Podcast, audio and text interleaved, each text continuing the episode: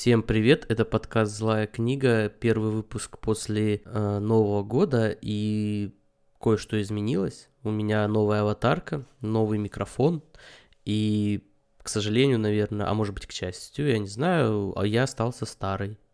И, будучи старым, я продолжу ту линию, которую уже вел на своем подкасте. А, суть моего подкаста в том, что я делюсь с вами своими мнениями о философах, о каких-то идеях, и надеюсь, что вам это будет интересно. Э, Наверное, стоит посвятить какой-то подкаст э, и рассуждению на тему, а почему вам это должно быть интересно, но, тем не менее, я пока отложу этот вопрос, э, ограничусь только замечанием, что, вот знаете, на заре интернета, я принадлежу к тому поколению, которое росло с интернетом, вот на заре интернета, интернета в России – такого глобального его пришествия в Россию, а, интересно было именно мнение людей. А, фактами как-то все уже наелись, а вот мнение людей всегда было интересно. Сейчас все как-то диаметрально поменялось, сейчас интересны факты, цены, описания, а вот мнения как-то не особо интересны. Ну вот я со своим маленьким, но гордым подкастом выступаю за то, чтобы вернуть интерес именно к мнениям, поэтому я постараюсь э, рассказывать именно о том, что я думаю. Но должно ли вам это быть интересно? Я думаю, надеюсь, что должно. Но посмотрим, как будет. Сегодня тема подкаста, она касается э, смерти Альберта Камю, а точнее новой версии этой смерти. Вообще изначально я хотел посвятить именно только этому. Разобрать эту версию, что я о ней думаю. Но затем, готовясь к этому подкасту, я перечитал цитаты Камю, которые еще сделал 10 лет назад, и как-то на меня нахлынуло. А, Камю оказался вот так ретроспективно для меня важным философом. Я всегда, в принципе, признавал его значение, но именно значение такое для меня, для моего мировоззрения – оно как-то оставалось для меня скрытым. Потому что э, для меня всегда главным философом был Сартер. Э, Сартер и Шестов, э, ну вот из западных Сартер. А Камю с Сартром как-то не очень дружили, поэтому я старался дистанцироваться, что ли, от Камю в своих размышлениях, а в итоге-то оказалось, вот когда мне исполнилось 32 года, и я задумался о своей жизни, оказалось, что Камю играет важную роль для меня. Я попытаюсь объяснить это, почему, и попытаюсь показать, что для вас Камю тоже должен иметь большое значение. Но начну я все-таки с заявленной идеи, истории о том, э, как умер Камю. Эта история, мне кажется, важна не только сама по себе, а, что вот мы думали, что Камю умер по одной причине, а умер по другой. А, она важна именно в контексте философии Камю. И вот это меня поразило, когда я размышлял над э, этой новой версией, и меня поразило, насколько она хорошо иллюстрирует саму философию Камю. Поэтому, мне кажется, мы от этого вот так и перейдем. Давайте начнем сначала с традиционной версии. Если посмотреть, смотреть Википедию, то там все прозаично. 4 января, 60 год, Камю возвращается на машине своих друзей в Париж. Машина вылетает с дороги, врезается в дерево, Камю мертв. А водитель Галимар, издатель его, умирает через несколько дней. А другие пассажиры выживают. И в этой истории как бы ничего замечательного вроде и нет. А за исключением такого момента, как э, то, что у Камю находят билет э, на, на поезд, то есть возвращаться он должен был, по идее, поездом, но вот поехал на машине с друзьями. И против этой версии выступил э, Джованни Кателли, итальянский исследователь, и его основной тезис заключается в том, что Камю был убит э, КГБ, с одной стороны, версия, она кажется нестандартной, неожиданной, но с другой стороны, ну а почему нет? Если вы хотите кого-то обвинить э, в подготовке убийства, почему бы не обвинить, если речь идет о 60-х, э, не обвинить в этом КГБ? Э, надо сказать, что свое, свой вывод, свою теорию Котелли основывает на довольно зыбких таких доказательствах. Э, я э, книжку его саму не, не, не, не имел возможности прочитать, она вышла недавно э, за рубежом, но вот э, ориентируясь на сайт Гардиана, газеты Guardian, э, восстанавливается это все примерно так, что э, хронология была следующая. За три года до этого Камю публикует статью, где критикует Советский Союз. На эту статью обижается министр иностранных дел СССР, дает команду КГБ убить Камю. Три года этого не получается сделать, и вот через три года а, все-таки КГБ умудряется как-то попортить шину автомобиля, которым ехал Камю, и дело сделано. А против этой версии надо сказать, что выступили многие исследователи, выступила даже дочь Камю. А, там много доводов приводится против, но основной довод касается того, что веских доказательств нет – а в основном э, позиция Котеля подтверждается дневниковой записью одного поэта, который ссылается в свою очередь на какого-то человека близкого к КГБ, еще пару свидетельств такого же толка. И в итоге это нельзя, конечно, считать э, серьезным доказательством. Конечно, здесь вот можно порассуждать на тему вообще, что мы считаем доказательством в каком-то конкретном вопросе. Э, что такое доказательство в физике? Это одно. Что такое доказательство в математике? Это другое. Что такое доказательство в деле об убийстве Камю? Так вот исторически. Ну, это совсем третье. Э, так же, как мы зачастую не способны по спорным вопросам историческим дать какую-то окончательную трактовку, так, наверное, и в этом деле можно, в принципе, это все оставить как э, предположение. Почему нет?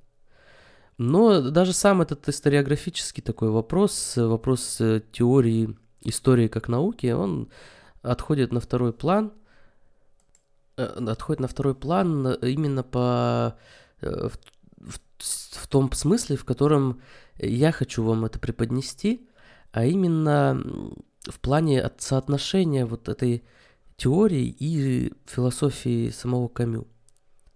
Вообще, знаете, когда я узнал, э, как умер Камю, когда-то там еще в детстве, да, для меня это казалось, ну, необъяснимой, конечно, случайностью, такой какой-то непонятной, ни во что не укладывающейся идеей, что вот Камю умер. Умер просто вот так банально, прозаично. А с другой стороны, было в этом что-то, ну, скажем так, романтичное романтическое. Все-таки Камю, как э, философ абсурда, погибает достаточно абсурдным способом. И это достаточно интересно. Вот в этом смысле это интересно. И вот когда сейчас я готовился к подкасту, смотрел э, вот на эту новую версию, для меня стало еще более очевидным, что философия Камю неплохо укладывается э, как в принципе в, в абсурдность э, смерти Камю вот по первоначальной версии, так и в появление, в появление этой дополнительной версии. Э, давайте попытаюсь как-то это вам объяснить, как я как сумею. Э, цитаты по Камю я выкладывал во ВКонтакте, в группе «Злая книга». Обязательно прочитайте. Э, но Моё, мой подход к, к философии Камю вот такой. Главная работа Камю это, конечно, миф о Сизифе. И известен Камю не только своим, своими романами, книгами, э, литературными, но прежде всего вот этой философской книгой. И знаменитая фраза оттуда, она уж, наверное, разошлась по многим цитатникам, о, о том, что необходимо представлять Сизифа улыбающимся. Но все красиво звучит, а в чем смысл философии Камю? Что он имел в виду? А Камю имел в виду вот следующее. Его основная забота была понять, что такое абсурд. А, понять абсурд, э, почему, почему именно абсурд, почему это важно? С позиции Камю и в принципе литература э, более раннего периода подтверждала это, что ощущение абсурда, оно одно из самых главных для человека. Вспомнить хотя бы того же Кавку, да? Почему же абсурд, э, что это такое? С позиции Камю абсурд может накрыть нас, ощущение абсурда может накрыть нас в любой момент. Вот такая строчка у него есть. Подъем, трамвай, 4 часа в конторе или на заводе. Обед, трамвай, 4 часа работы, ужин, сон. Понедельник, вторник, среда, четверг, пятница, суббота. Все в том же ритме. Вот путь, по которому легко идти день за днем. Но однажды встает вопрос «зачем?». Все начинается с этой окрашенной недоумением скуки. И вот э, э, абсурд возникает вот в этом «зачем?». До какого-то определенного момента мы живем э, по накатанной, потому что нам так сказали, потому что так принято. Но в любом случае возникает какой-то такая, такой момент, когда мы задаемся вопросом, а зачем мы это делаем? И вот это и есть начало абсурда. Начало ощущения абсурда. Это ощущение абсурда, например, хорошо описано у Сартра э, в «Тошноте». Я буду разбирать его книжку в следующем подкасте. Но суть в том, что вопрос абсурда волновал многих философов, многих писателей, и Камю в этом смысле не одинок. И какой ответ он дает на э, вопрос об абсурдности? Это достаточно интересный ответ э, именно с позиции того, что до Камю особо вот именно в этом ключе никто не говорил, После Камю это, естественно, стало общим местом, но э, что же сам имел в виду Камю? Что такое абсурд? Э, Камю считал, что абсурд э, находится не в мире или не в человеке.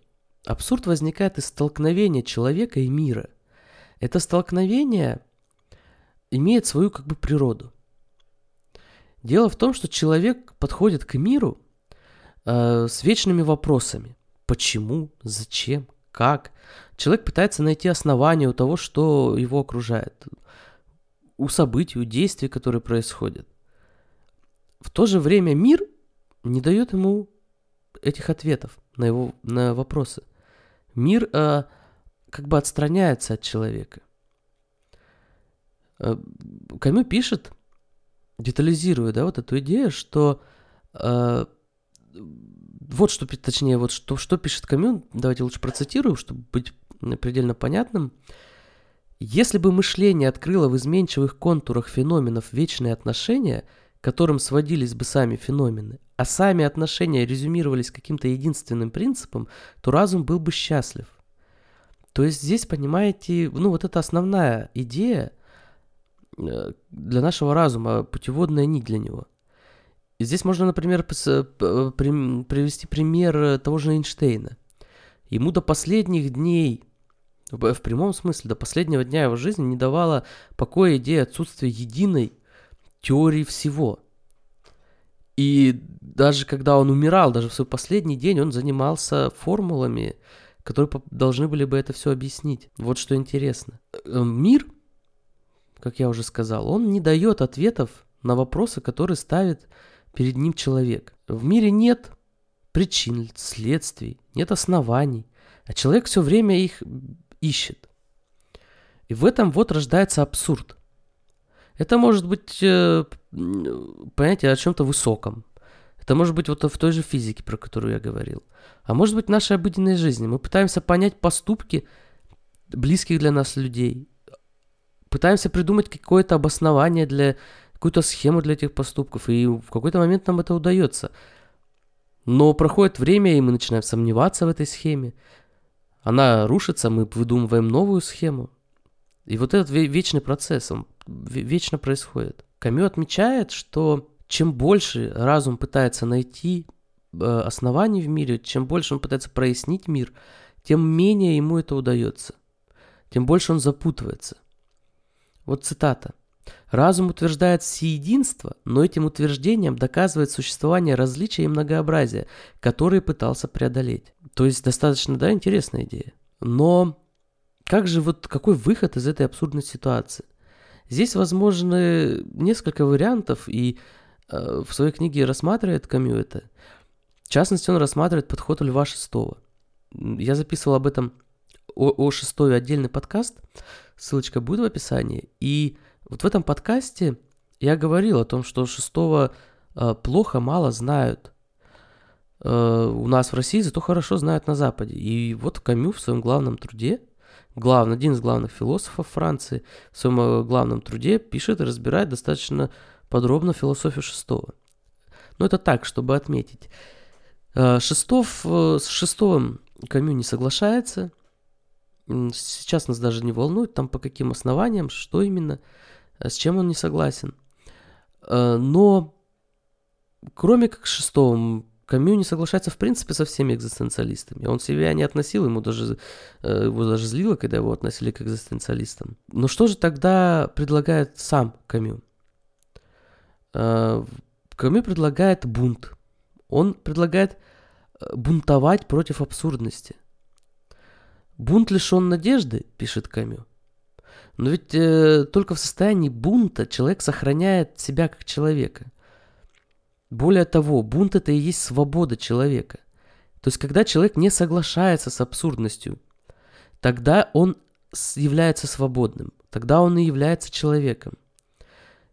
Другими словами, человек не должен отказываться от своего требования разумности мира, но он и не должен убегать от мира, не должен отмахиваться от него. Именно в этом смысле Камю пишет, что Сизифа следует представлять себе э, с улыбкой на лице, да, представлять себе счастливым. Труд э, Сизифа не имеет конечной точки, а возможно не имеет и смысла. Но тем не менее, э, тем не менее Сизиф рад. Он рад тем, что он борется. И вот эта идея борьбы, она оказалась для, вот, для меня важной в жизни. Я это осознал только после 30, но это действительно знаковая такая идея, и мне кажется, ее можно принять очень многим. Потому что борьба с обстоятельствами – это одно. Но борьба с пониманием, с ощущением мира э, как абсурдного такого существа – это совершенно другое. Э, суть в том, что когда мы боремся с какими-то обстоятельствами, мы надеемся на победу. Когда мы боремся с абсурдностью как таковой – мы знаем, что победить не сможем. Но в нашей, в этой борьбе мы сохраняем себя как э, в себе человеческое, сохраняем нашу свободу. Когда мы выступаем как раз против, э, не против, а с заведомо невозможной целью. Требование, точнее, вот идея «требуйте невозможного», да, это, это, эта идея очень глубоко заложена э, в философии Камю. А как же все-таки связана тогда эта идея, вот эта вся философия с, э, с тем, с чего я начал, с новой идеей, о, с новой трактовкой смерти Камю? Связь здесь в том, что, понятие, она подтверждает вот э, то, о чем говорил Камю, жадное стремление разума к объяснению. Э, человек не может успокоиться на том, что, ну, было и было. Ему нужно объяснить. И вот кого-то не устраивает стандартное объяснение с причин смерти Камю, и он ищет новое. Вот этот поиск объяснений – это как раз-таки иллюстрация к философии Камю. Вот в таком ключе мне открылась э, вся эта история. Я изначально хотел как-то ее по-другому подать. Но э, занимаясь ей, готовясь к ней, вот именно это, на это меня натолкнула новая версия смерти Камю. Возможно, у вас есть свои какие-то соображения по этому поводу. Обязательно пишите мне комментарии. В следующем выпуске я углублюсь вот в то, о чем мы сегодня уже говорили, об абсурде, но уже в примере того, как это видит Сартер. Причем, на самом деле, меня будет интересовать даже не столько, сколько не то, как это видит Сартер, а то, как относятся к, к этим идеям простые читатели почему-то с каким-то тупым упорством многие не понимают, о чем же писал, например, Сартер в своей тошноте. Ну, это все для следующего подкаста. А сейчас я обещал, что каждый выпуск у меня будет такая книга выпуска, то есть книга, которую я вам советую почитать. И книга этого выпуска будет э, Витгенштейн, логико-философский трактат. Через какое-то время я запишу подкаст по этой книге, а пока вы можете сами с ней ознакомиться. Это достаточно интересная книга, она небольшая, э, сложноватая, может быть, для первого прочтения, но она требует и второго, и третьего прочтения. Э, здесь нужно понимать, что эта книга знаковая для западной мысли, философской, а в основном такой для англосаксонской. И необходимо, вот если вы хотите погрузиться в этот мир, то начинать надо с этой книги. Конечно, не совсем там можно согласиться, но книга интересная, э, важная, и в ней есть интересный образ, так, чтобы вас заинтриговать, это образ лестницы. А, Wittgenstein говорил о том, что его книгу надо рассматривать как лестницу. Вот вы по ней поднялись, а затем вы должны ее отбросить. Потому что она, с одной стороны, и истина, а с другой стороны, и ошибочна. Ну, вот такая интересная мысль. Wittgenstein вообще очень интересная личность, и а, о нем я тоже поговорю отдельно. А пока всем спасибо, до свидания.